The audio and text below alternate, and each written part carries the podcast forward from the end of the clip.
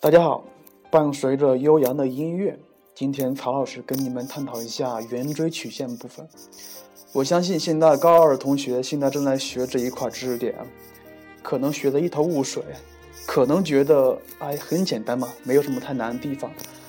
但是如果有机会，我希望你们看一下高考题，看一下历年中高考题圆锥曲线部分出题的形式，包括难易程度。圆锥曲线部分在高考题里面占十七分，一个小题，一个大题。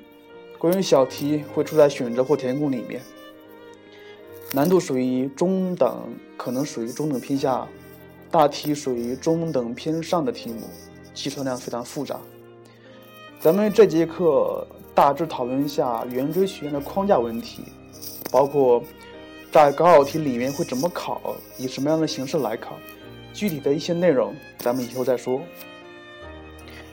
学习这块内容需要掌握的知识点是非常多的。咱们以椭圆为例啊，看一下怎么学习这块知识点。首先，基础知识必须掌握了。第一，什么是椭圆？定义必须要掌握。这个定义在高考题里面是经常考的，包括在做题里面是非常有用途的。呃，需要强调一下，椭圆的定义。有个括弧，二 a 大于二 c。如果二 a 等于二 c 或二 a 小于二 c 的话，它都不是椭圆。所以在这里问同学们一个问题：当二 a 等于二 c 时，它是一个什么样的轨迹方程呢？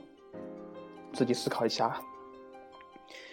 学习椭圆需要掌握一下椭圆的一些基本的一些公式吧，包括椭圆方程的组成形式。什么是 a？什么是 b？什么是 c？包括椭圆的第二定义，这个咱们书本上没有专门设计，但是掌握了总比不掌握好。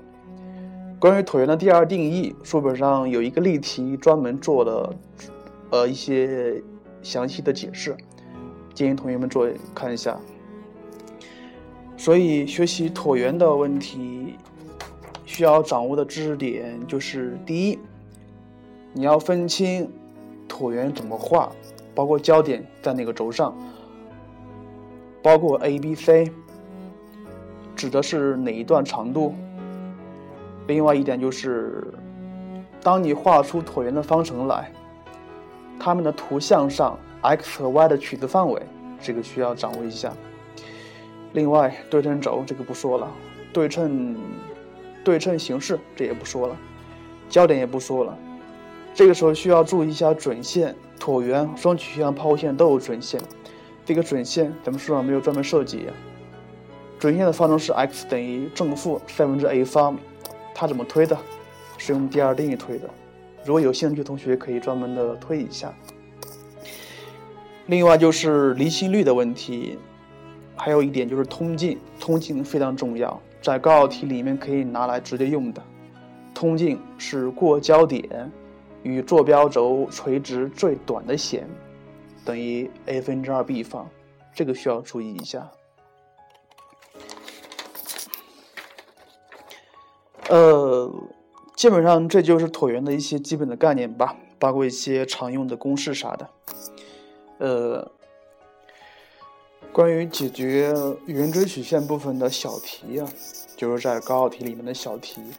我希望大家翻看一下咱们初中部分学过的一些几何题目，包括三角形的相似成比例，包括如何证明那个平行或中位线，或者是咱们初中部分学过的五五大定理，这些都是提前需要复习一下的。可能各位同学觉得曹老师这样讲是比较空的，没有例子，没有实例，也没有具体讲。如何解一类问题？关于圆锥曲线的小题部分，我希望大家自己看书，包括自己亲自理解一下，因为这一块的东西其实没有什么好讲的地方，知识点也没有很系统的一些标准型的处理、标准化的处理方式，题目也很多。呃，学习嘛这一块，老师只起一个辅助作用，关键是你。看能不能从书本里面掌握到你需要的东西。